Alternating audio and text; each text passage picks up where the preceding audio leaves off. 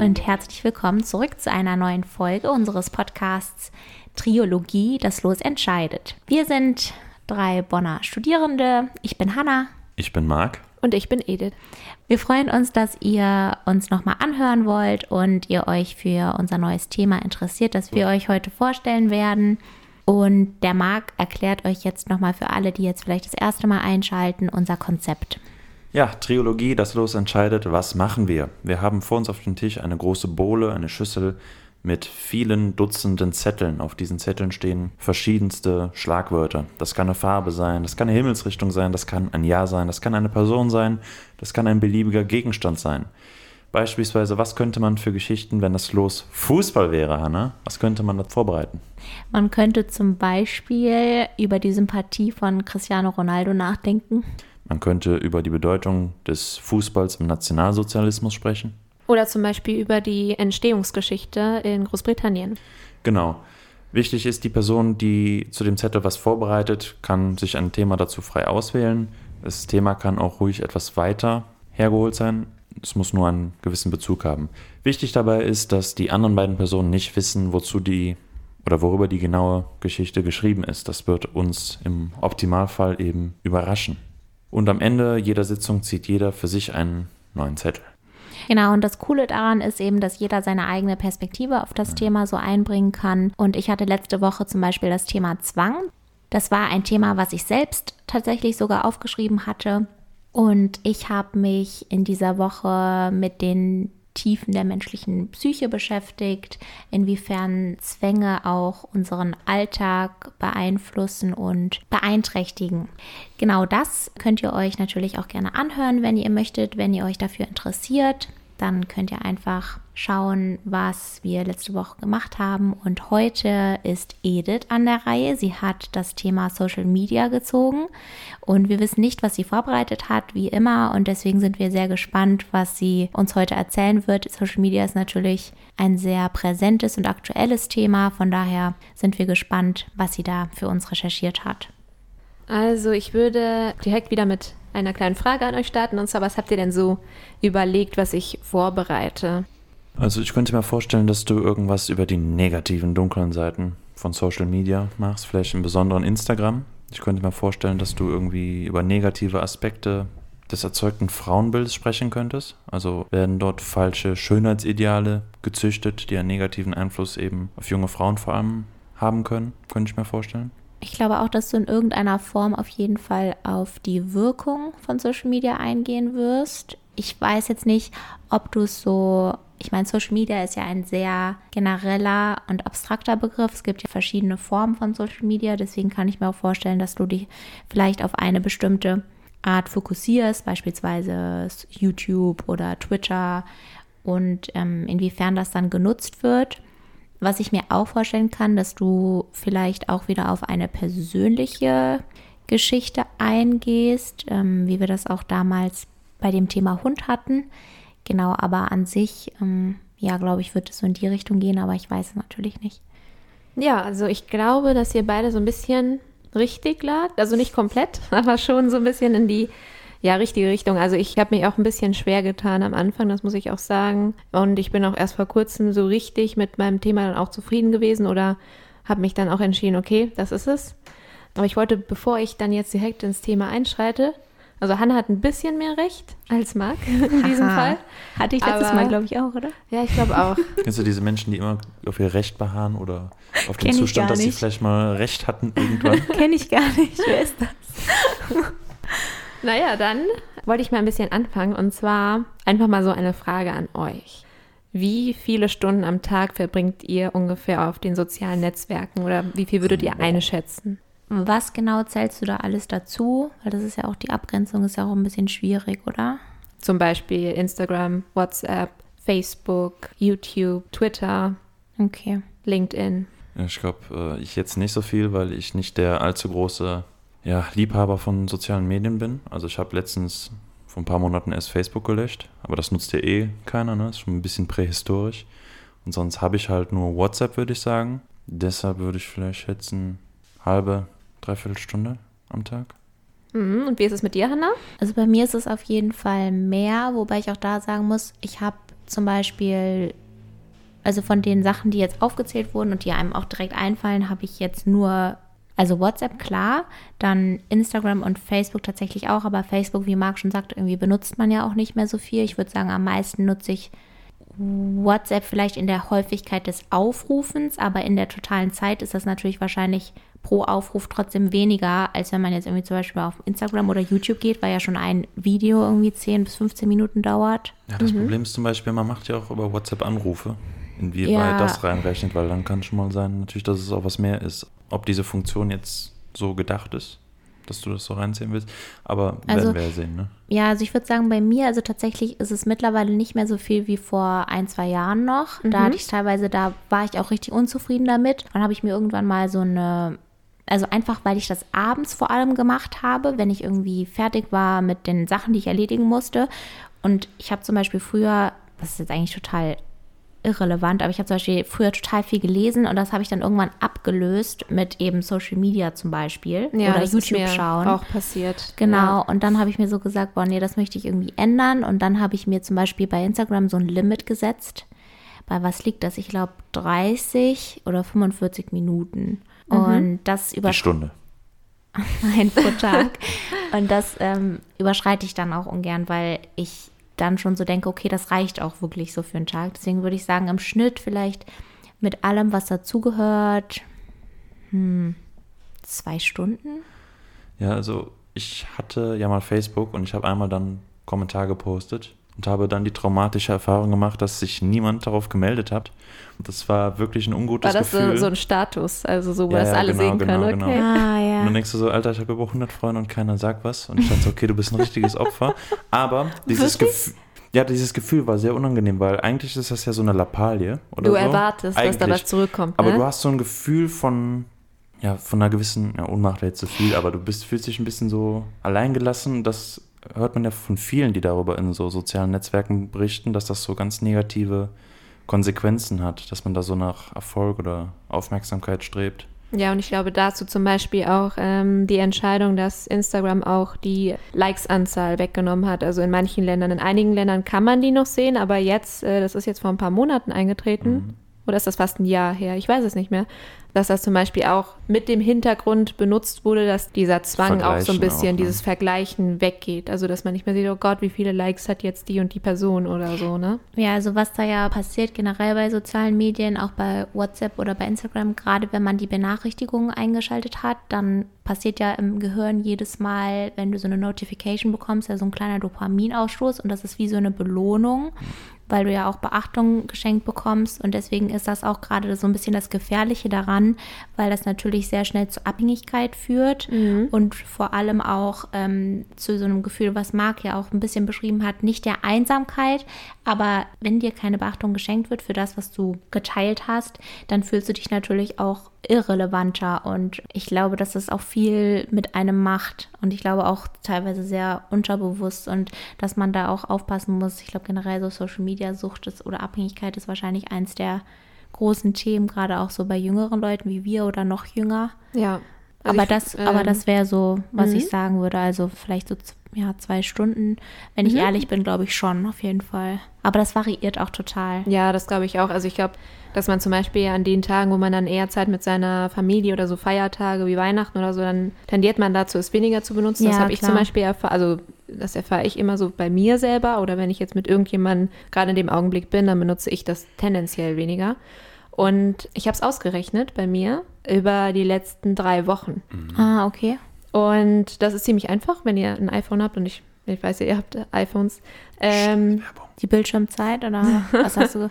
Da kann man ja das dann sehen, Genau. worauf du wie lange warst. Genau. Mhm, und ja. ich habe dann über die letzten drei Wochen das einfach mal ausgerechnet und bei mir sind das 2,04, also Stunden. Nur in Zwei sozialen Stunden. Medien. Nur an sozialen Medien, aber das ist auch der Teil, den ich also am meisten benutze. Dann gibt es noch so ein kleiner Teil, der heißt Kreativität. Das sind dann zum Beispiel, wenn du deine Fotos reinguckst und so weiter. Mhm. Aber die meiste Zeit, die ich dafür verwende und ja, sind zwei Stunden. Und wenn ihr wollt, hatte ich auch überlegt, dass wir zwischendurch kurz eine kleine Pause machen. Also nur, wenn ihr wollt. Und dann nochmal eure Daten einfach so vergleichen, um zu gucken, ob unsere Einschätzung sozusagen stimmt. Ja, das ist eigentlich ganz Also cool. nur, wenn ihr wollt, ne? ja, können wir machen. Also Okay. jetzt eine Pause? Wobei ich auch das. merke, dass ich krass, also nicht so ein bisschen Angst habe, aber ich weiß zum Beispiel, dass ich in, Oh, in der Zeit deutlich mehr zum Beispiel wieder das benutzt habe. Aber das Gute ist, guck mal, diese Woche zählt ja eigentlich noch nicht zu dieser, ähm, die ist ja noch nicht beendet. Nee, aber auch selbst wenn, wenn da jetzt steht, was weiß ich was, dann ist Fünf es ja. Stunden. Ja, aber dann ist es ja Nein. trotzdem, also dann ist es ja so. Ja, dann daher, ist es so, genau. Ja.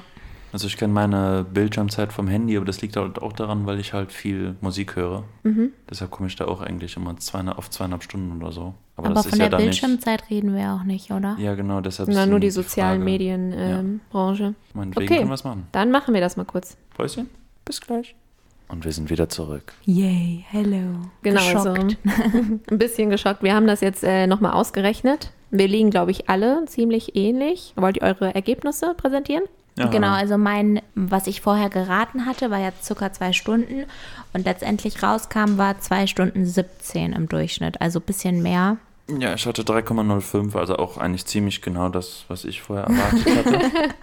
ich kann mir es halt nur über die Anrufe erklären. Also ich habe ja sonst nichts. Das ist echt, das ist sehr verwunderlich, weil Marc hat tatsächlich kein Instagram oder kein Twitter, gut, das haben wir jetzt auch nicht. YouTube musst du ja theoretisch keinen Account haben, um das zu schauen. Guckst du für YouTube? Ja, okay, das könnte sein. Ja, okay. Wohl Da- ist halt da jetzt auch die Frage, ob das auch mitzählt YouTube oder nicht. zählt auf jeden nicht- Fall mit. Okay. Ja, Ja, okay, dann könnte das tatsächlich Wegen YouTube. kommen. also bin ich mir ziemlich sicher, dass das Ich höre mitzählt. ja auch viel Musik darüber. Tja, Ja, das war echt witzig, als wir das jetzt gerade rausgefunden haben, weil ich hätte auf jeden Fall gedacht, dass ich, wenn, dann mehr hätte. Aber gut, ne, also man unterschätzt wahrscheinlich auch, vor allem gerade bei so Telefonaten, also wir telefonieren, glaube ich, alle relativ viel und dann denkt man natürlich auch nicht, wie Marc eben schon meinte, wenn das über WhatsApp passiert, dann zählt das irgendwie nicht so richtig dazu. es zählt nicht. Obwohl es natürlich, süchtig. nein, nein, es zählt natürlich dazu, aber das ist einem in dem Moment ja nicht bewusst. Ja, das Ja, stimmt. das stimmt. Tja, Ja. das ist uns schon gut surprised, ne? Ein bisschen. Genau, und deshalb wollte ich einmal nochmal so die, ja, wie das denn so beim Durchschnitt der Menschen ist hier in Deutschland. Deshalb habe ich mir eine Studie rausgesucht von äh, Zeit.de und die besagte, die wurde Dürfen wir zwei- raten? Ja, könnt ihr mal erraten. Was genau, sorry, dass ich unterbreche. Also ich sage nochmal die, die Studie an sich und dann Ja. könnt ihr ja mal raten, damit ihr wisst, worum es geht. Nämlich, die ist von 2018 und da hat man, also die Uniklinik äh, Hamburg hat das dann an, ich glaube, über 1012 bis 17-Jährige in Deutschland, also wir reden jetzt hier von Jugendlichen, durchgeführt. Also 1012 17-Jährige oder 1012 bis 17-Jährige? Das zweite. Also tatsächlich, was ich super spannend fände, wenn es irgendwie in einem Jahr oder so mal eine Statistik zu diesem, also letztem Jahr gibt, während Corona, weil da war ja super viel Homeoffice und keine Schule und so. Und da würde mich die Zahlen auch mal extrem interessieren, also nur so im Hinterkopf. Und 12- bis 17-Jährige 2018, da zählt jetzt die Social-Media-Kanäle zählen da rein, ne? Wurde das im Tag, also durchschnittlich pro Tag oder wöchentlich oder wie wurde das Am gemessen? Tag, wie viele Stunden täglich? Was schätzt du? Sollen wir auf Also auf drei sozialen gleichzeitig Medien. sagen? Weil Okay. sonst hat man Ankerheuristik, dann Okay. orientiert man sich an dem, was die andere Privacy-Effekt, Person. ne? Okay, dann sage ich mal. Ja, also in der. Psychologie nennt man das Ankerheuristik. Ich weiß nicht, was Okay, hast du das war gesagt? Statistik. Primacy-Effekt, dass man sich an dem Erstgenannten orientiert. Ja, okay. Okay, warte, ich muss kurz überlegen, was, Mhm. was ich denke. Hast du schon eine Zahl im Kopf? Sie. Okay, ich habe auch. Auf drei? Ja. Eins, zwei, Zwei, drei, drei, 4,2. 3,5. Jetzt sag das nochmal, getrennt? 3,5. 4,2. Ja, ein bisschen zu viel. Also Beide? bei beiden, ja. Also ich habe Die ähm, Jugend enttäuscht mich.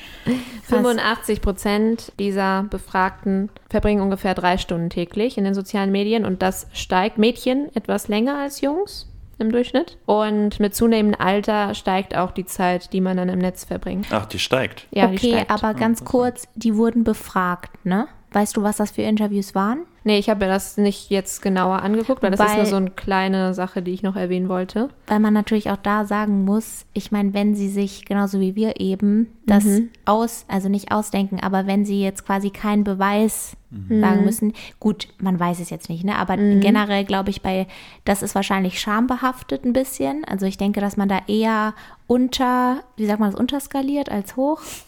Also dass man eher weniger eine angibt kleinere als mehr. Zahl. Also kann ich mir zumindest vorstellen, weil das würde ich zum Beispiel so machen, wenn es einem unangenehm ist. Deswegen. Aber naja. ich glaube auch, wenn das die Uniklinik gemacht hat, dass das schon ein bisschen professioneller, also statt nur zu fragen, ja, wie viel ungefähr verbraucht, also kann ich mir schon vorstellen. Naja, wahrscheinlich haben die das mit so Skalen gemacht. Ja. Ja. Mhm. Genau, dann gehe ich jetzt mal zu meiner zweiten Frage zu euch über. Und was sind denn eure Lieblingsplattformen? Oder was ist die Plattform, die ihr am ehesten oder am liebsten benutzt? Also ich glaube, am nützlichsten finde ich auf jeden Fall WhatsApp. Einfach, weil es natürlich kostenlos ist und du da in Kontakt bleiben kannst. Und es ist irgendwie einfach und praktisch. Genau, deswegen würde ich sagen, das. Und bei dir, Marc? Ja, Dito. Auch? Ja. Okay. Ich leite jetzt ein bisschen über zu meiner Geschichte. Und zwar hat Marc ja erwähnt, dass es dieses sehr veraltete Unternehmen namens Facebook gibt. Und darüber wollte ich heute reden mit euch. Was ist eigentlich Facebook? Also ich glaube, die meisten von uns kennen Facebook. Das ist ein amerikanisches Unternehmen mit Sitz in Kalifornien, welches 2004 gegründet wurde, und zwar von Mark Zuckerberg und vier seiner ehemaligen Studienkolleginnen aus Harvard. Mark Zuckerberg ist einer der reichsten Unternehmer der Welt mittlerweile geworden. Und Facebook sollte eigentlich als soziales Medium Menschen miteinander über das Internet verbinden, was auch zu einem sehr großen Erfolg geführt hat, nämlich jeden Monat sind ungefähr 2,3 Milliarden Accounts auf dieser Plattform aktiv. Und wenn wir bedenken, dass im Stand 2021 ungefähr 7,85 Milliarden Menschen auf der Erde leben, ist das halt schon eine sehr hohe Zahl, finde ich zumindest. Ja, und ihr habt ja jetzt auch gerade eben von WhatsApp geredet und WhatsApp gehört zu Facebook. Ja. Also Facebook besitzt WhatsApp, Facebook besitzt Instagram. Das heißt, ich glaube, das ist schon so wie der dominierende Akteur. Ja, das ist ja Instagram auch, ne? Ja, Das seit ist ja so zwei krass, Jahren weil alle so sagen, ungefähr. Facebook ist so richtig out, aber die anderen Plattformen, da boomen ja auch. Ja, wobei man aber dazu ja auch sagen muss, dass das ja gekauft wurde. Also es wurde ja nicht von Facebook selbst entwickelt, sondern aufgekauft. Natürlich ist es im Endeffekt trotzdem von Facebook. Aber weil du jetzt meintest, veraltet, ist es ja quasi nicht der gleiche Gründer oder die gleiche Gründerin. Ja, aber es ist ja der gleiche Mutterkonzern, dem es jetzt gehört. Ne? Ja, ja, genau, aber nicht aus den Ursprüngen heraus. Ich meinte das diesbezüglich, weil Zuckerberg ja immer auch belächelt wird in der Art und Weise, ja, dein Ding ist out, aber eigentlich gehört ihm das komplette Business. Ja, das stimmt So die, eigentlich. die Global Player in Social Media Plattformen sind ja alle unter seiner Marke vereint, wenn man so will. Ja, eigentlich Das kann er sich ins. Fäustchen lachen. Wie sagt man das? Ist das das Sprichwort? genau, das Fäustchen. Ja. aber ich glaube, ihr, ich finde das interessant, weil ich glaube, das Wir ist in, kämpfen ja schon unterm Tisch. in Deutschland vielleicht eher so ein bisschen nicht so benutzt wird, aber ich glaube, sonst oder so wird das schon sehr viel benutzt, zumindest, weil, also so von meinen Freunden, die aus Lateinamerika kommen, wird das viel, viel mehr benutzt. Also die deutschen Ja. Freunde, die ich habe oder irgendwie so, die, da sehe ich fast nie was. Da es kommt mir mal die Geburtstagsnachricht, die haben jetzt bald Geburtstag, das ist, glaube ich, das Einzige. Oder die haben jetzt ihren Uni-Abschluss gemacht und das war's. Aber sonst ist das, glaube ich, schon sehr anders, der Konsum, je nachdem, wo man ist. Also das wollte ich jetzt nur noch mal so anpeilen. Nicht, dass jetzt so irgendwie dieses Verständnis da ist, okay, Facebook ist komplett out. Ja. Weil so sehe ich das nicht, sondern ich sehe das, okay, vielleicht in Deutschland, aber nicht weltweit. Das ist so etwas, was ich vielleicht noch mal so sagen wollte. Ja, und ich glaube, dass Facebook eigentlich sehr viele Geschichten zu bieten hat. Und deshalb habe ich mich ein bisschen darum beschäftigt, wie Facebook, eine junge Frau, ein junger Mann, vermögende Unternehmer und private Daten miteinander zusammenhängen. Habt ihr schon mal was von der SCL Group gehört? SCL. Okay. Also SCL steht für Strategic Communication Laboratories Group und das ist ein britisch-US-amerikanisches Unternehmen, welches Verhaltensforschung und strategische Kommunikation forscht. Es wurde 1993 gegründet und der Hauptsitz von dieser Gruppe befindet sich oder befand sich damals in den USA. SCL startete eigentlich als Dienstleister für das Militär. Damals hießen sie dann auch SCL Defense. Und Partner vom SCL waren die NATO, also unter anderem CIA, das US-Außenministerium, das Pentagon und das britische und das amerikanische Militär. Also große Kunden. Also ist jetzt kein Social Media, aber zum Beispiel GPS wurde auch zuerst fürs Militär entwickelt. Ich glaube, die sind da sowieso bei so Cyberforschung und sowas ganz vorne mit dabei, weil die auch diejenigen sind, die es zahlen können, ne? weil es ja staatlich ist. Ja, ich glaube, alles, was mit Daten zu tun hat, ist auch für das Militär besonders relevant. Und darauf wollte ich noch hinkommen. Und nämlich mit der Datenforschung konnten sie nämlich das Verhalten feindseliger Zielgruppen beeinflussen. Beispielsweise, um junge Männer davon zu überzeugen, nicht der Al-Qaida beizutreten. Und es war praktisch Kriegsführung, aber durch Kommunikation. Doch welche anderen Ziele verfolgten diese sogenannten Informationskriege? Und deshalb habe ich mich mit Cambridge Analytica beschäftigt. Das wird jetzt ein bisschen so das Thema in dieser heutigen Folge sein. Habt ihr davon schon mal was gehört? Nee. okay. Ja, aber vielleicht habt ihr davon was gehört, liebe ZuhörerInnen. Das war, glaube ich, auch ein sehr großes Thema vor so fast zwei, drei Jahren, als alles aufgeflogen ist. Und deshalb möchte ich euch jetzt ein bisschen einführen, was ist überhaupt Cambridge Analytica. Also Cambridge Analytica ist eine ist die Tochtergesellschaft von CSL. Die wurde also etwas später gegründet und zwar ja 20 Jahre später, 2013. Und der Sitz ist in London. Alexander Nix, das ist ein britischer Geschäftsmann, der seinen Abschluss im Eton College erlangte, wurde zum Geschäftsführer dieser ernannt. Also hier so ein bisschen so ein Posch-Typ. So wird er auch beschrieben in, den, äh, in meinen Quellen. Posch-Typ? Ja, so Posch ist so wie ja ein bisschen aufgeblasen, reich, okay. elitär. Ja. Mhm. ja. Sehr britisches, warst, ne? britisches genau. Wort. Er ist jetzt auch auf jeden Fall sehr wichtig für uns, weil. Wie heißt er nochmal bitte? Alexander Nix, ja, also mit N-I-X. Mhm. Mhm. Und der Fokus von ihm bestand darin, ein sehr starkes Wahlgeschäft aufzubauen. Das war sein Ziel. Die Obama-Kampagne hatte es geschafft, sehr erfolgreich mit Daten und digitale Kommunikation umzugehen, woraufhin eine Geschäftsmöglichkeit für republikanische Politiker in den USA entstand. Also das war sozusagen, Obama ähm, war ein Pionier, der es geschafft hat, in den sozialen Medien sozusagen Aufmerksamkeit für sich zu erlangen und dann dachten die Republikaner, okay, wir wollen das jetzt auch. Solche positiven Erfolge waren, dass Ted Cruz vom schwächsten republikanischen Kandidaten in den Vorwahlen zum Favoriten wurde, bevor Trump nominiert wurde. Und wie hat er das geschafft? Mit Cambridge Analytica. Das Unternehmen wurde anhand dieses Beispiels zum ersten Mal in den USA berühmt und Trump wandte sich Cambridge Analytica zu. Sie hatten die letzten 14 Monate an der Ted Cruz-Kampagne gearbeitet und verfügten deshalb über eine riesige Menge an Wählerdaten und Recherchen. Diese Informationen wurden dem Trump-Team weitergeleitet. Doch wie genau gelangten sie an diese Daten? Und was glaubt ihr jetzt könnte dahinter stecken?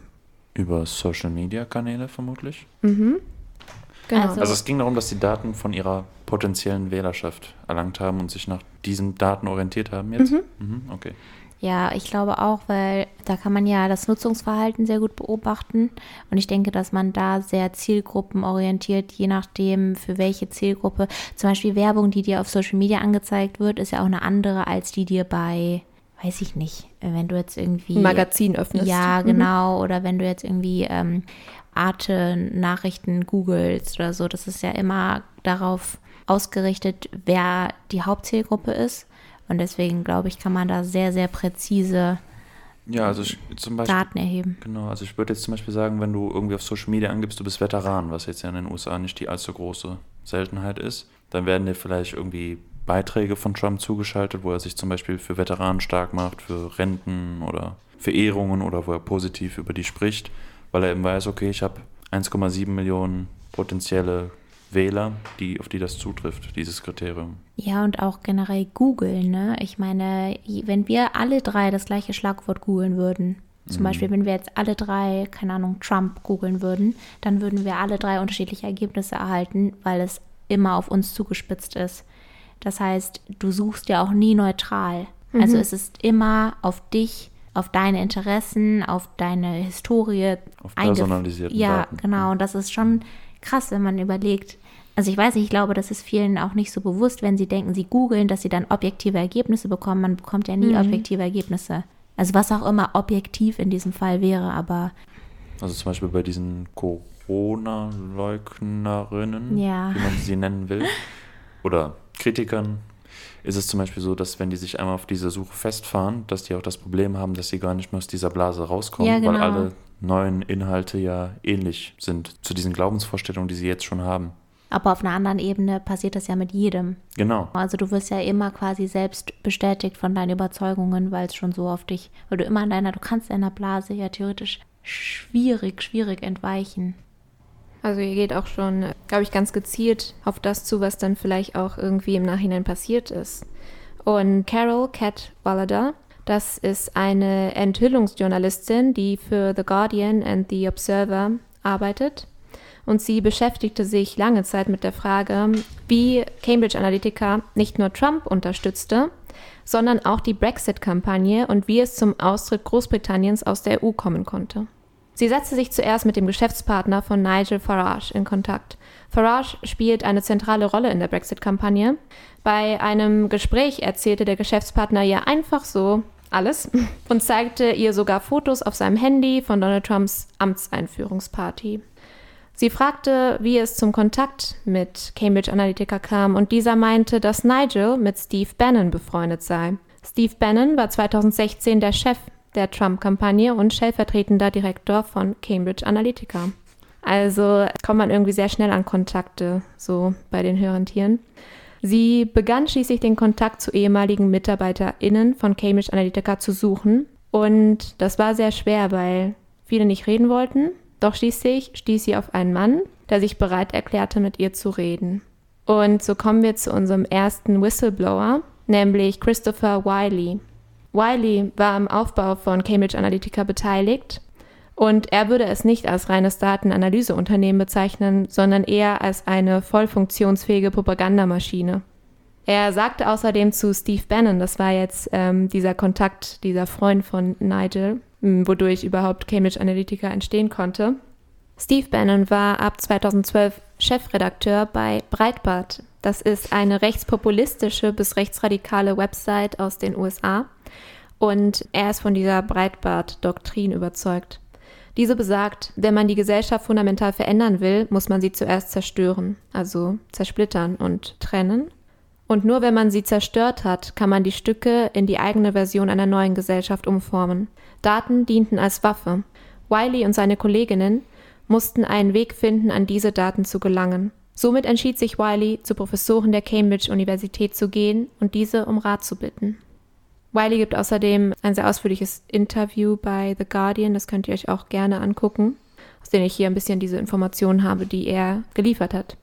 Schließlich kam auch ein Professor ihm entgegen, und zwar Professor Alexander Kogan, und er bot den MitarbeiterInnen Apps auf Facebook an, die über besondere Funktionen verfügten.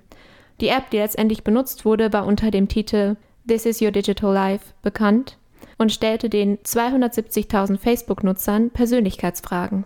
Von jeder einzelnen Person wurden somit an die 5000 Datenpunkte erfasst.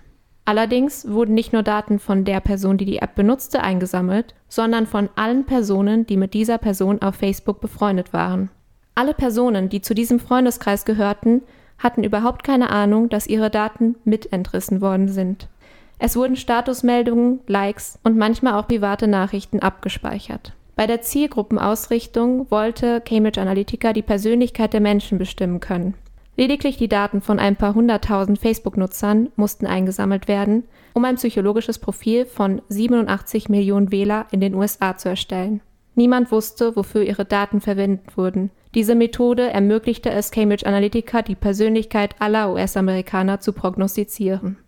Wir kommen jetzt zu der zweiten Whistleblowerin in diesem Fall, Sie und Christopher Wiley gehören eigentlich zu den wichtigsten Zeugen, die ausgesagt haben und die auch irgendwie mitverantwortlich waren. Und das können wir auch nochmal später besprechen, inwieweit ähm, deren Moral irgendwie hier auch angezapft werden muss.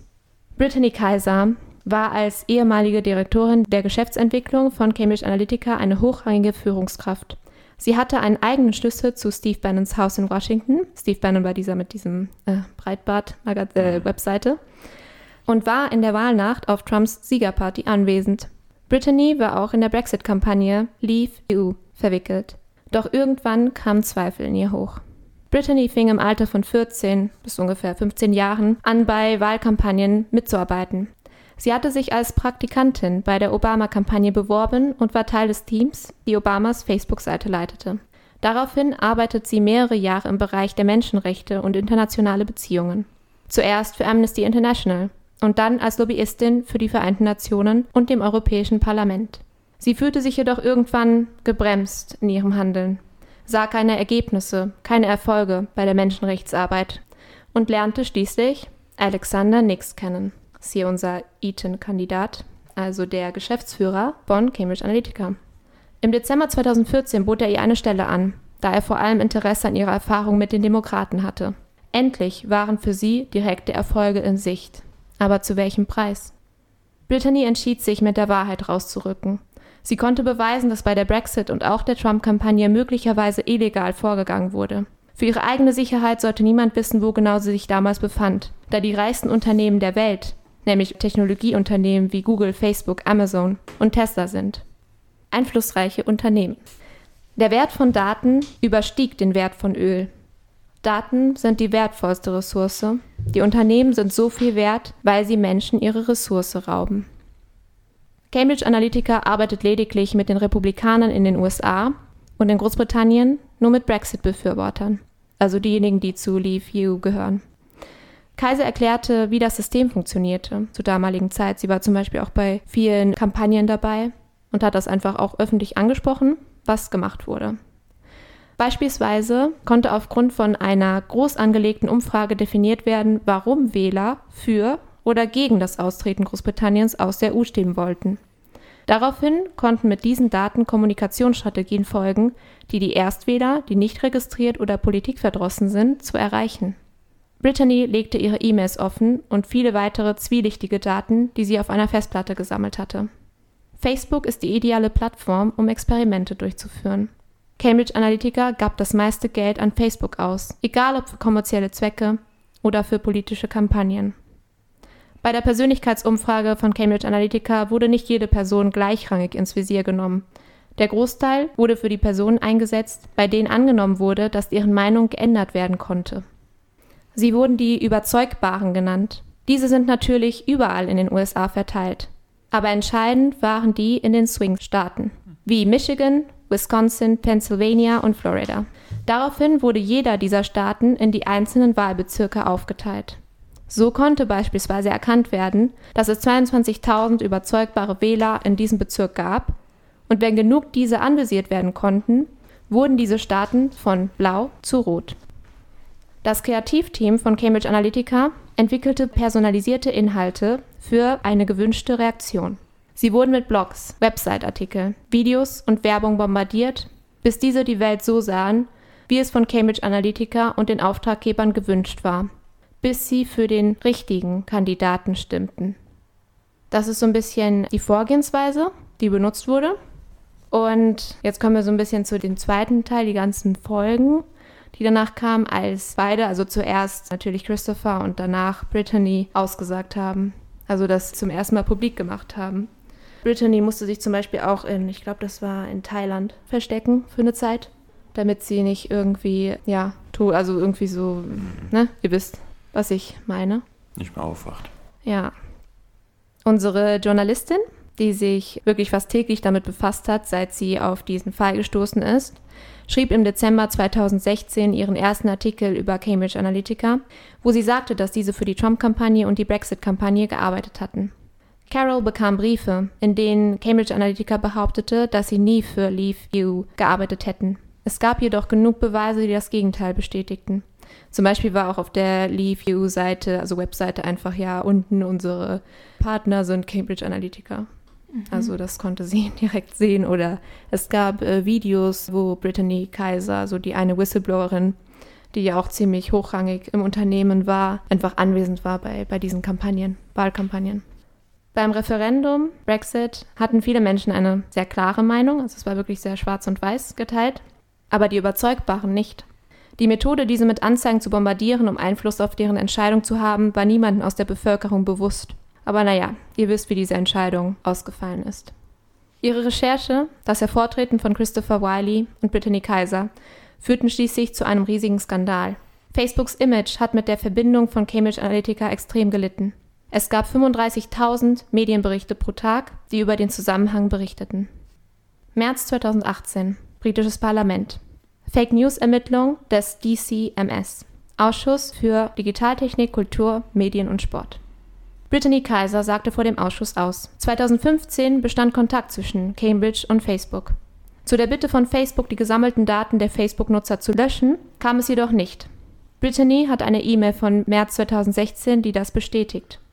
Also sie hat in ihrem Postfach nochmal eine E-Mail gefunden, in denen, ich glaube, das war ein Monat oder drei, vier Wochen nachdem Facebook diese Bitte an Cambridge Analytica geäußert hatte, wo dann die ganzen Daten einfach weitergeleitet worden sind von den Facebook-Nutzern.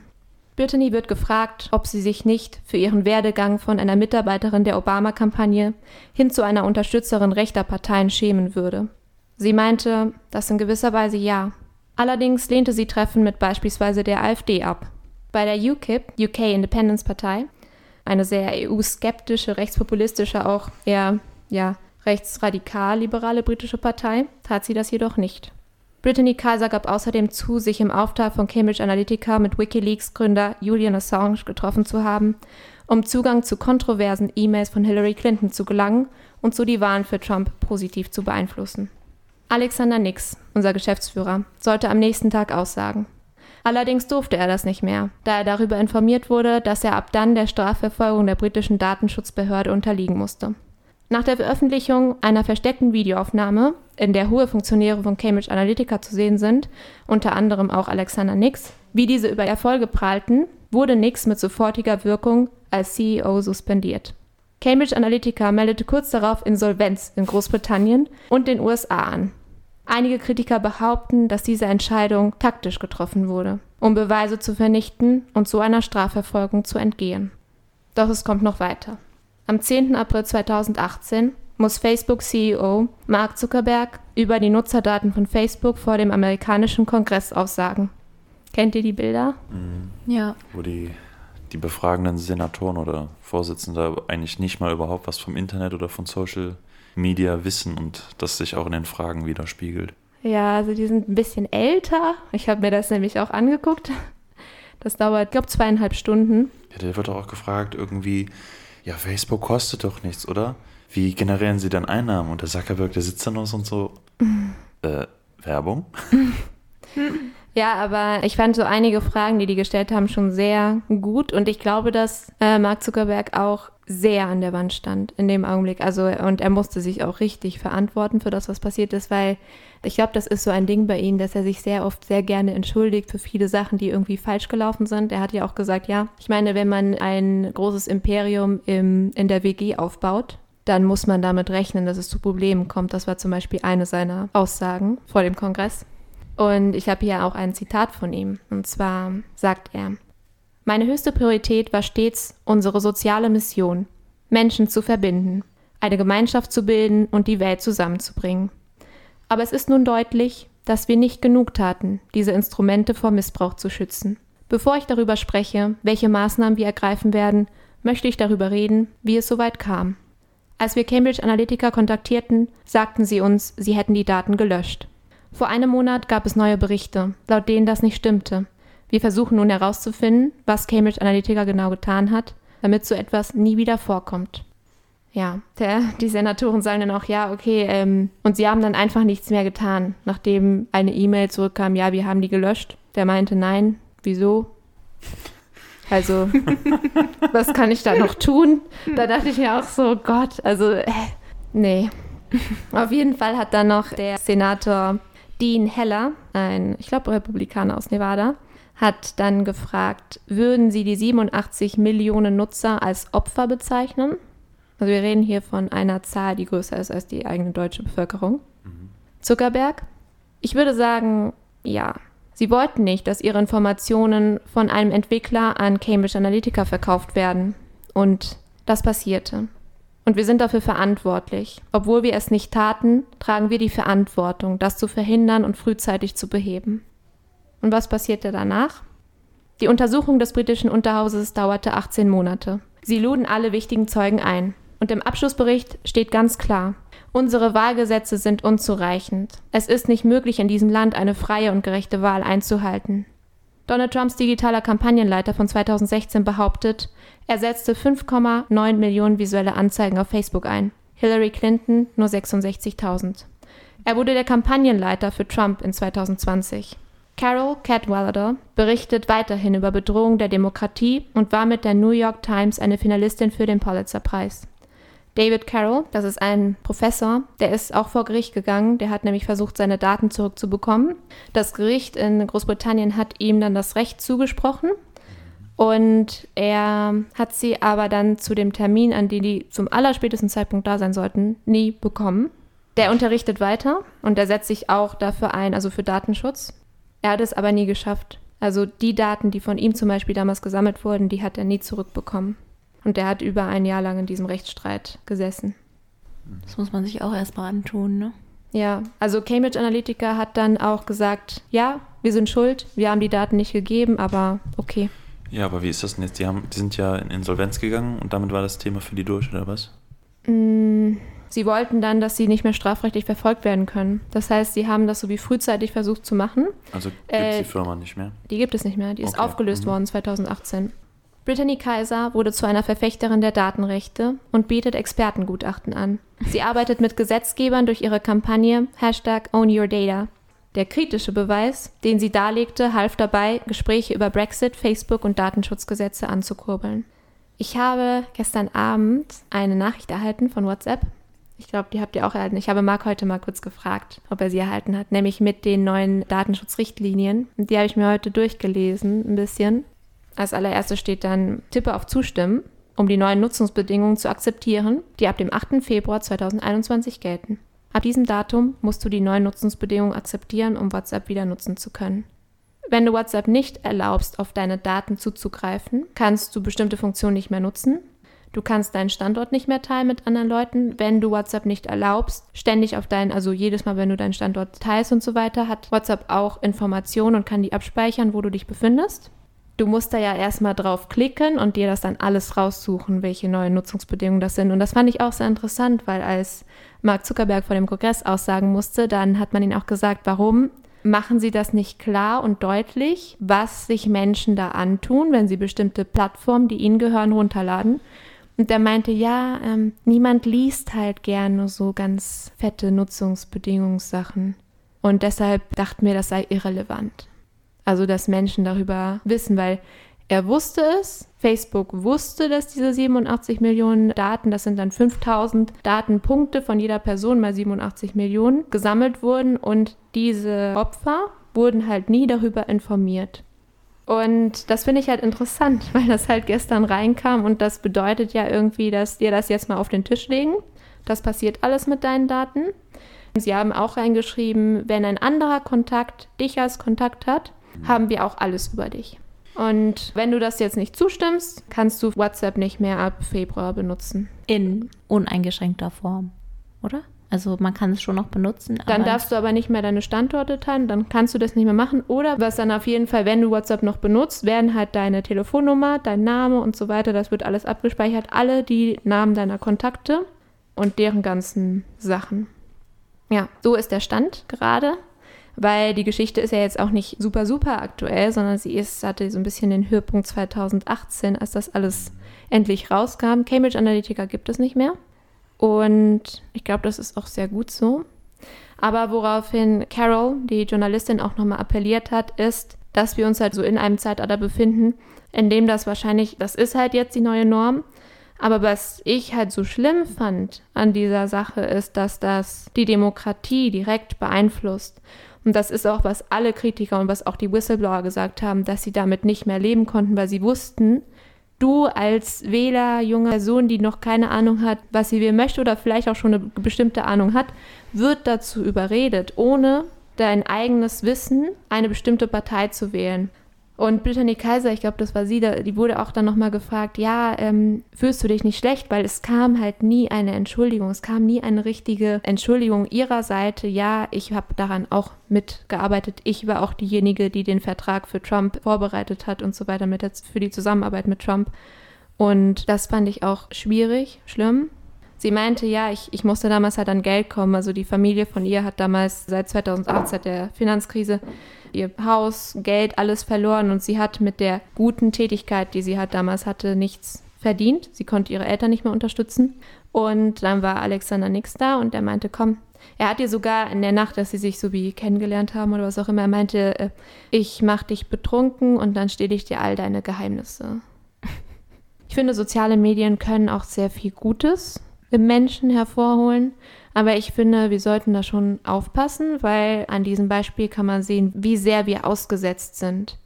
Und wenn ich mir vorstelle, dass so eine große Zahl an Menschen, dass die ganzen Daten von denen gesammelt wurden, ohne deren Wissen, auch die Personen, die an dieser Umfrage teilgenommen haben, von, was war das, This is Your Life oder was auch immer, die wussten auch nicht, dass die ganzen Kontakte von denen abgeklappert werden. Also für mich ist das einfach nur so ein schmutziges Spiel. Ich weiß nicht, wie ihr das seht. Ja, also ich sehe das auf jeden Fall ähnlich, wo ich nur direkt die Herausforderung sehe, jetzt in der, ich sag mal, Bekämpfung oder in der Maßnahmensetzung, ne, wenn man jetzt sagt, irgendwie, wie könnte man das einschränken, da sehe ich die Herausforderung darin, wo beginnt die Grenze und wo muss man etwas tun und wo nicht. Mhm. Weil ich glaube, das ist fließend. Und klar, hier ist das höchst problematische, dass quasi direkt die Demokratie angegriffen wurde oder manipuliert wurde, dass der Bürger, die Bürgerin in seiner Wahlfreiheit natürlich manipuliert wurde. Aber auch da, das ist jetzt deshalb dramatisch, weil es um die Demokratie geht, aber das fängt ja bei Kaufverhalten, bei Nutzungsverhalten, bei das m, hm, trifft ja auf quasi alle Bereiche zu, auf unser Konsumverhalten, auf alles. Und da glaube ich einfach, dass es super schwierig ist zu sagen, okay, wo wo ziehen wir den Strich? Wo ziehen ja, wir den Strich? Wo tolerieren wir Schleichwerbung, sage ich jetzt einfach mal? Oder ich meine, das ist ja alles so allgegenwärtig fast. Also nicht nur virtuell, sondern ja auch beim Einkaufen, wo auch immer. Und ich glaube, dass es sehr schwierig ist, da eine Grenze zu ziehen. Mhm. Und ähm, ich fand das schon erschreckend auf jeden Fall. Gut, man wusste das, also das zum Beispiel mit, also mir war der, der Name des, des Unternehmens nicht mehr bewusst, aber so den Skandal hat man ja schon mitbekommen. Mhm. Und mich hat es schon auch erschreckt, aber es hat mich wiederum fast noch mehr schockiert, dass ich gar nicht so schockiert war. Wenn ihr wisst, mhm. was ich mhm. meine. Also, weil wohl habe ich vielleicht ein Beispiel für dich, weil ich habe mir nochmal angeguckt, äh, das sind ja nicht die einzigen Projekte, die Cambridge Analytica gemacht hat, sondern die haben jährlich ungefähr zehn Wahlkampagnen unterstützt. Also natürlich dann immer eine bestimmte Partei. Und zum Beispiel in Trinidad und Tobago war das so. In Trinidad und Tobago gibt es zwei große Parteien. Eine, die für die afrokaribische Bevölkerung eher steht und die andere, die für die indische Bevölkerung steht. Und was sie dort gemacht haben, was auch erfolgreich gerne, das, das ist halt immer so die Sache, die waren immer erfolgreich meistens mit dem, was sie geleistet haben. Die haben damals gedacht, okay, wie schaffen wir das, dass wir das so manipulieren, dass die indische Partei gewinnt? Und was sie dann getan haben, sie haben eine sozusagen coole Jugendorganisation gegründet, alles im Internet und so weiter, die auch auf super mh, Rückstoß oder wie, wie, nennt man das, wenn eine Rückwirkung auf eine Rückwirkung Auswirkung. genau eine gute, also wirklich eine krasse Auswirkung hatte, weil die jungen Afro-Karibik-Jugendliche, denen wurde praktisch gesagt, ja, das ist cool, wenn du nicht wählen gehst. Das ist ganz toll, wenn du nicht wählen gehst nimm dein Recht nicht wahr, also nimm das wahr, das ist nicht gut, Politik ist eh blöd und so weiter. Und das wurde denen so oft angezeigt und das hat sich richtig so eine Bewegung. Es gibt dafür auch ein Logo, das ist so wie, dass zwei Fäuste so voreinander sind und so. Ich habe jetzt leider den Namen vergessen, das war irgendwie so wie No Go oder so. Ich glaube, das hieß No Go, sowas ähnliches. Und die haben das geschafft, dass zwar auch die indischen Jugendlichen sich davon angesprochen gefühlt haben, aber aufgrund deren Kultur und wie sie halt erzogen worden sind, haben die indischen Jugendlichen auf ihre Eltern gehört und sind trotzdem wählen gegangen. Das heißt, dass die zwei Parteien zwar ziemlich gleich stark waren, aber mit einer, ich glaube, mit 40 Prozent Unterschied in dieser Gruppe Jugendlicher zwischen den 18 bis 35-Jährigen haben die geschafft, die Wahlen zu beeinflussen, dass es da einen so großen äh, Gap gab, der dazu geführt hat, dass die indische Partei gewonnen hat, weil Cambridge Analytica beeinflusst hat, dass junge Wähler, die das Recht dazu haben zu wählen, nicht wählen gehen, weil es angeblich cool ist. Und deshalb finde ich, das geht ja nicht nur in die eine Richtung, wähl für die Partei oder die Partei, sondern nimm dein Recht nicht wahr zu wählen. Ja. Und das finde ich, also für mich ist das halt schon extrem, ich weiß nicht, schlimm. Also. Es hängt natürlich auch dann mit dem demokratischen System zusammen. Also Demokratien sind halt eben sehr anfällig Winston Churchill meinte mal, das beste Argument gegen eine Demokratie wäre ein fünfminütiges Gespräch mit dem Durchschnittswähler. Und ich meine, wir sehen ja unser eigenes Verhalten schon. Wir nutzen ja solche Medien und vertreten ja damit dann bewusst viele Daten ab. Natürlich jetzt nicht in dem Wissen, dass die so politisch missbraucht werden. Aber gerade Wahlverhalten ist ja schon sehr relativ, wenn man auch schon sieht, wie viele Wähler kurz vor der Wahl schon unentschlossen sind oder mhm. sich vielleicht gar nicht binden wollen oder vielleicht einfach aus Gewohnheit mit einer Partei verbunden sind. Und wenn man dann halt noch täglich so beschallt wird, irgendwas zu tun oder nicht zu tun, ist es ja die logischste Unlogigkeit eigentlich, dass sich Menschen, die ja eigentlich mit Verstand gesegnet sein sollten oder zumindest mit kritischer Reflexion, trotzdem dem unterwerfen. Aber irgendwie ist es auch total logisch, mhm. weil wir halt so sind, dass wir uns so einfach beeinflussen lassen. Ja, dass das praktisch normal ist. Also wie Hannah schon meinte, dass das mit den Werbeanzeigen ja eigentlich schon komplett normal ist, dass wir wissen, okay, YouTube, wir können äh, das Video jetzt nicht sofort gucken, wenn wir nicht die Werbeanzeige drei Sekunden lang geguckt haben und dass das auch sehr personalisiert ist, was wir ja Bescheid bekommen. Aber was bei den vorletzten Wahlen passiert ist in den USA, ist einfach so ein knappes Rennen letztendlich. Das waren 70, 70.000 Stimmen, 77.000. Nee, das waren, okay, schwierig die, zu sagen, die das ne? bestimmt der, haben. Genau. Mhm. Deshalb finde ich, das hat, also für mich, mhm. nach dieser Recherche, ich habe mir das ja auch versucht, so aus wirklich verschiedenen Standpunkten, ich habe mir nochmal den Bericht von Carol durchgelesen, den sie über Jahre geführt hat, angeguckt. Es ist halt schon so erschreckend. Und auch, dass das auch nicht funktioniert hat für diesen Professor, seine Daten zurückzubekommen. Dass das einfach nicht geklappt hat und dass sie zum Schluss dem Gericht gesagt haben, ja, ist halt so, tut uns leid. Aber es war ja dann doch in irgendeiner Form formal legal, weil eigentlich müssten ja Trump und die Republikaner davon gewusst haben, weil die ja damit kooperiert haben. Ja, die wussten das, die hatten die auch bei den Partys ist und das alles. Wahlergebnis ja dann wie wir bis heute sehen, bis heute ja gültig. Ja, also es gab danach ja viel Diskussion, aber was ich halt so, zum Beispiel Brittany Kaiser, die eine Whistleblowerin, die meinte ja auch, weil man, sie wurde dann gefragt, fühlst du dich nicht verantwortlich, dass du das mitbewirkt hast und so weiter. Und sie meinte, ja, letztendlich habe ich ja nicht die Hand der Wähler oder so genommen und habe das Kreuz gesetzt. Sie haben das Kreuz gesetzt. Das ist nicht meine Verantwortung wir haben denen das nur ein bisschen gezeigt und bla bla. Und jetzt muss ich das wieder richtig machen oder versuchen, das zumindest richtig zu machen. Ja, das erinnert mich wieder total an letzte Folge mit der Verantwortung, ne? Und mit den indirekter Verantwortung und direkter Verantwortung. Dass wenn du es nicht direkt siehst, dass du dich auch nicht verantwortlich fühlst mhm. oder keine Verantwortung übernimmst, als wenn du direkt sehen würdest, was passiert. Wobei ich aber auch hier sagen muss, natürlich ist die Perspektive des Unternehmens nicht gerade rosig. Aber ich finde genauso die Politik oder die Partei, die das in Anspruch nimmt, weil letzten Endes, wofür macht das das Unternehmen? Das Unternehmen macht es nicht für sich selbst, sondern das ist eine Dienstleistung. Ja, ja gut, wenn da Steve Bannon dabei sitzt, schon, ne? der gehört ja dann zur Partei. Eben, und, und die machen ja letztendlich nur eine Dienstleistung für jemand anders, weil was haben sie selbst davon, wenn Person X äh, rot wählt? Vielleicht Nichts. entspricht das ihrem Weltbild. Ja, weil ich, was ja. ich interessant finde, ist, dass die Wahlkämpfe, die sie unterstützt haben, meist aus der rechteren Szene und dass sich zum Beispiel auch die AfD an die gewandt hat, wie Brittany ja. Kaiser meinte und Brittany Kaiser meinte, ja, den habe ich aber nicht geantwortet, aber den anderen schon. Also das ist so. Klar, also sie treffen natürlich eine Vorauswahl, in welche, ja. wie sie sich ausrichten, mhm. aber dennoch nimmt das ja jemand in Anspruch mhm. und derjenige ist oder diejenigen zahlen Geld, ne? Weil es ist ja letztendlich eine Dienstleistung und ich finde das ja auch spannend, weil wir sagen, die Demokratie wird angegriffen und das sind ja theoretisch die Leute, die, die, die uns regieren. Saßen, das sind ja. die, das ist die Regierung und das finde ich fast noch abstruser, dass gut, ja, es ist die moderne Form der Wahlkampagne anscheinend, ja. dass so die Leute beeinflusst werden und ich finde das das Gefährliche ist eben, dass es unterbewusst passiert mhm. und dass die Leute das nicht bewusst wahrnehmen, die Menschen, da können wir uns auch nicht ausschließen, dass man geprimed wird, dass du ähm, irgendetwas, ja, dass du Vorlieben für etwas entwickelst, was du vielleicht normalerweise nicht getan hättest.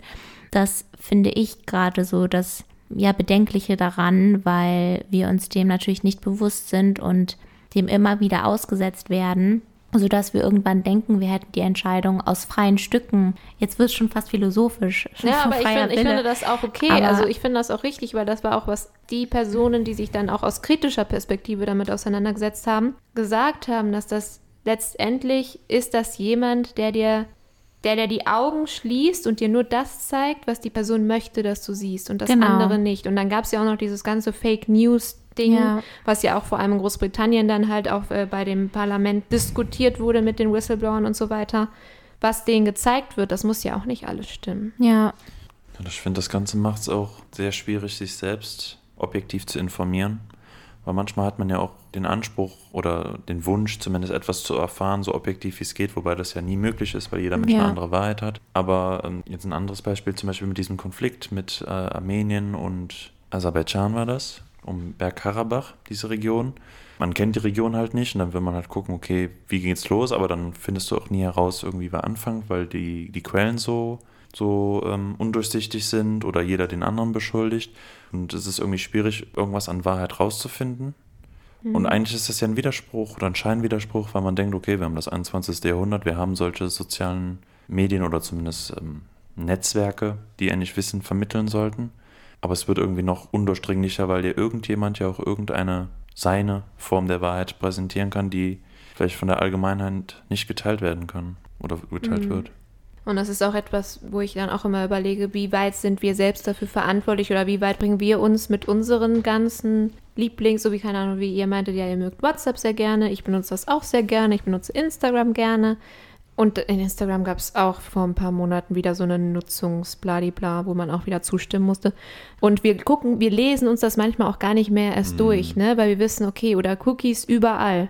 Und Ja. wenn du Exakt. die Cookies nicht akzeptierst oder zumindest die essentiellen akzeptierst, dann kannst du gar nicht auf das zugreifen, was du zum Mhm. Beispiel gerne lesen möchtest, gerne gucken möchtest. Und das ist schwer und erschreckend. Also zum Beispiel der Professor hat dann auch irgendwie ausgerechnet, wie viele Datenpunkte seiner Kinder, wenn die 18 sind, öffentlich sein werden. Der meinte irgendwie, ich weiß nicht mehr, das waren irgendwie 28.000 Datenpunkte, die zum 18. Lebensjahr Zeitraum, wenn die ein normales Verhältnis mit den sozialen Medien haben, da sein werden, draußen sein werden. Das Ding ist ja auch, es ist ja irgendwie so eine Grauzone, wie Hanna schon erwähnt hatte. Weil wenn du jetzt so einen Trump-Wähler, Trump-Wählerin fragst, dann wird die sagen, ja, ich weiß jetzt nicht, wo das Problem ist. Ich habe doch zugestimmt, dass die meine Daten nehmen durften. Ich wusste jetzt nicht wofür, aber ich wollte den ja eh wählen. Und ich meine, wenn es mich ja dazu bewogen hat, Trump zu wählen, das war ja meine Entscheidung, irgendwie, ob jetzt bewusst oder nicht. Ich sehe da jetzt kein Problem drin. Ja. Das war auch, was die Journalistin gesagt hat, dass wir jetzt auch nicht sagen können, okay, Trump zu wählen oder Clinton zu wählen oder Biden zu wählen oder wen auch immer zu wählen, das war jetzt die richtige ne, Entscheidung, sondern dass es letztendlich oder darum auch geht, dass wir die Möglichkeit haben, ohne eine direkte Beeinflussung von diesen Großmächten, also wie du meintest, Hannah, von der Politik selber nochmal, wo das nicht klar ist, okay, die laden mich jetzt ein zu einem Meeting, wo die da ihre Ideen präsentieren oder die geben mir ihre Broschüre. Das war Ja, ja, nicht klar. oder so, genau, ne? eine Wahlpropaganda, das war halt nicht klar. Und das finde ich halt so das Schlimme, dass das so wie verdeckt, ne, die ja eingeflößt wird. Aber so war es gerade so erfolgreich wahrscheinlich, ne? Ja, es war erfolgreich. Wenn die jetzt da bei dir klingeln Frage. und sagen, ja, wir wollen mit Ihnen über Trump reden, dann machst du ja wahrscheinlich die Tür direkt zu. Ja, und die, die haben ja auch die Leute anvisiert, die halt nicht wussten, für wen die wählen. Weil bei denen, die sich schon klar entschieden hatten, machte das dann ja auch keinen Sinn. Dann hätten die nicht ihre Millionen weggeworfen dafür. Ja. Ja. ja, spannend. Sehr spannendes Thema. War echt Ernüchternd. sehr gut. Ja, das auch, aber sehr gut aufbereitet. Auf jeden Fall, finde ich. Ja, dann freut mich, dass ihr Vielen, vielen Dank genau diesen habt. komplexen Sachverhalt, der hier aber, finde ich, doch relativ einsichtig oder so, dass man es verdauen kann, thematisch Ja, wir studieren konnte. ja leider alle so Politik, deshalb Leider, auch, hoffe ich, dass so Brexit oder sowas bekannt ist. Aber wenn ihr Fragen habt, könnt ihr uns ja auch nochmal anschreiben. Aber, Edith, du wirst natürlich belohnt für deine hervorragende Sitzung heute, nämlich mit einem neuen Los. Denn das Okay. Los entscheidet ja bei uns bekanntermaßen. Also streck mal dein Patschehändchen aus in ich die habe kein Schüssel. Patschehändchen. Mann, okay. Augen zu. Ja, ja. Nee, guck mal hier. Was? Jetzt darfst du ziehen. Okay. Ein blauer Zettel. Von Hannah. Das Oh, oh. Wort ist Familie. Oh, Da bin ich gespannt. Cool. Familie. aber da wird dir bestimmt viel zu Da wird mir bestimmt. Da wird es mir wieder schwerfallen, mich für irgendwas zu entscheiden. Ja, ja. Aber so ein gutes Los kann man so ja viel ich zu glaube, machen. da freue ich mich. Kannst du Ja. uns in drei Wochen zu beglücken oder mit beglücken? Mache ich gerne. Gut, ihr könnt uns natürlich gerne anschreiben, wenn ihr uns Themenvorschläge machen wollt, wenn ihr uns Kritik geben wollt oder sonst etwas machen möchtet. Unter der E-Mail-Adresse triologie.podcast.gmail.com. Bitte, wenn ihr Vorschläge macht, im Betreff auch angeben, an wen der gerichtet sein soll. Also wenn ihr beispielsweise jetzt eine Geschichte, eine wahnsinnig tolle Geschichte habt, die ihr Edith vorschlagen wollt zum Thema Also, Familie, genau. Mhm. dann schreibt ihr oben im Betreff, keine Ahnung, Vorschlag Edith, auf jeden Fall Nur der Name Edith. rein. Oder wenn was für mich ist, für Marc oder für Hannah, dann Mhm. für Hannah. Ihr könnt uns natürlich auch über die hier so harsch kritisierten sozialen Medien erreichen. Wir sind eben auch Sklaven des Systems oder Versklavte des Systems. In Instagram unter triologie.podcast. Da werden wir euch darüber unterrichten, wann neue Folgen rauskommen, worüber es geht. Als kleiner Reminder ist natürlich auch vollkommen gebührenfrei. Deshalb solltet ihr das nutzen. Wir werden auch, wir zumindest, werden auch eure Daten nicht fahrlässig ausnutzen Nein. oder weiterverkaufen. Aber wer weiß, vielleicht doch, aber nein.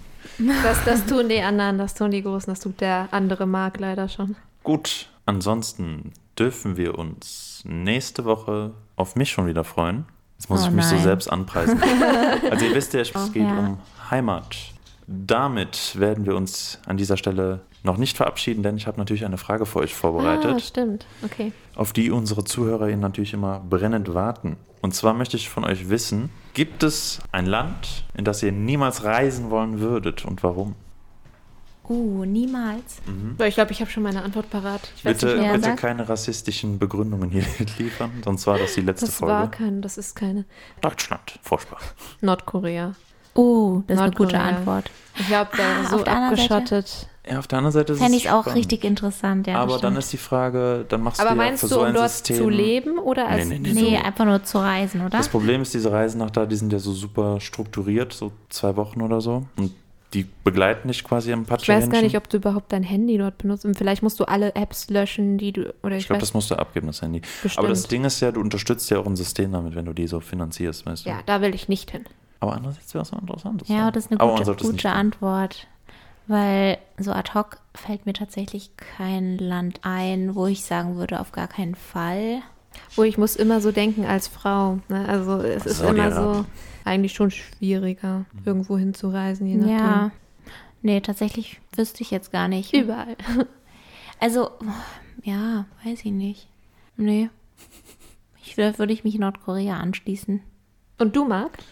Es kommt natürlich jetzt immer auf die, die Lage an, weil das Ding ist, natürlich sagen wir jetzt Nein zu Nordkorea, aber das hängt ja mit dem politischen System zusammen. Ich würde jetzt halt nicht in zum Beispiel zentralafrikanische Staaten fahren, die jetzt so im Bürgerkrieg versinken, weil da würde ich mich, glaube ich, nicht so sehr geschützt fühlen. Mhm. Weil ich glaube, Nordkorea achtet immerhin noch so, dass du die und die Staatsbürgerschaft hast. Oder wo du auch jeden Tag Tabletten trinken musst wegen ähm, Malaria und so weiter.